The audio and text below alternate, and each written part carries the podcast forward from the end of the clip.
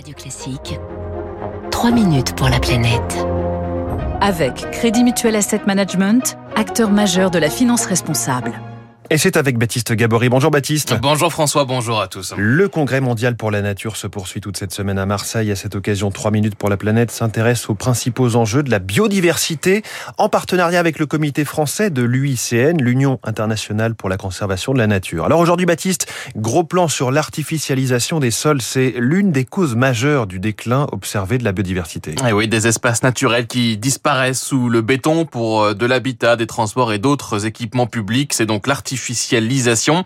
Et c'est pour cela que de plus en plus de collectivités se lancent en ce moment dans ce que l'on appelle la renaturation. Objectif, restituer donc à la, à la nature des surfaces qui sont aujourd'hui bétonnées. Marc Barra est écologue à l'Agence régionale de la biodiversité d'Île-de-France, spécialiste de l'artificialisation des sols. Je pense à la ville de Besançon qui est en train de démolir un, un ancien parc industriel en fait qui s'appelle le site des Prés de Vaux. Et sur 5 hectares en fait, ils vont reconstituer euh, ce qu'on appelle une zone d'expansion des, des crues pour pouvoir accueillir les inondations. Et c'est présenté aussi comme étant un îlot de fraîcheur pour la ville qui est tout proche. Voilà, il y en a d'autres. Dans le sud de la France, on a visité à Miramas euh, la requalification d'un boulevard et il y a une suppression d'une partie de la route pour faire de l'ombre et euh, à la place faire une promenade végétalisée. Euh, Marc Barra et ses collègues ont recensé rien qu'en Ile-de-France une cinquantaine de projets de réouverture de rivières qui avaient été euh, enterrés.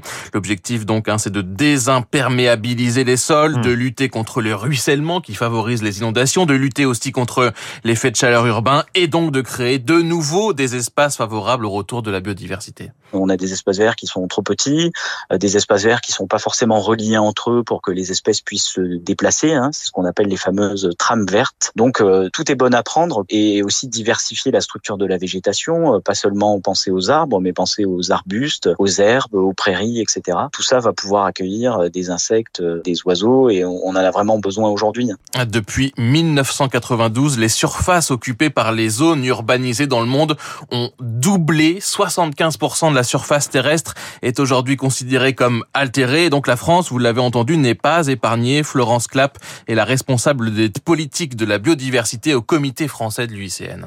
Après, au niveau français, par exemple, on constate qu'entre 2006 et 2015, la France a perdu plus d'un demi-million d'hectares de terres agricoles et d'espaces naturels, et il y en a la moitié qui ont été transformés en surface goudronnée. Ça fait aujourd'hui euh, 9,4% du territoire métropolitain qui est artificialisé, et le chiffre, il progresse d'année en année. La renaturation ou encore les incitations économiques à destination du monde agricole pour préserver, par exemple, des cultures favorables à la biodiversité, tout cela sera discuté donc cette la France, elle, s'est fixé un objectif dans sa loi climat, zéro artificialisation nette en 2050. Et on a parfaitement saisi les enjeux avec vous, Baptiste Gabory.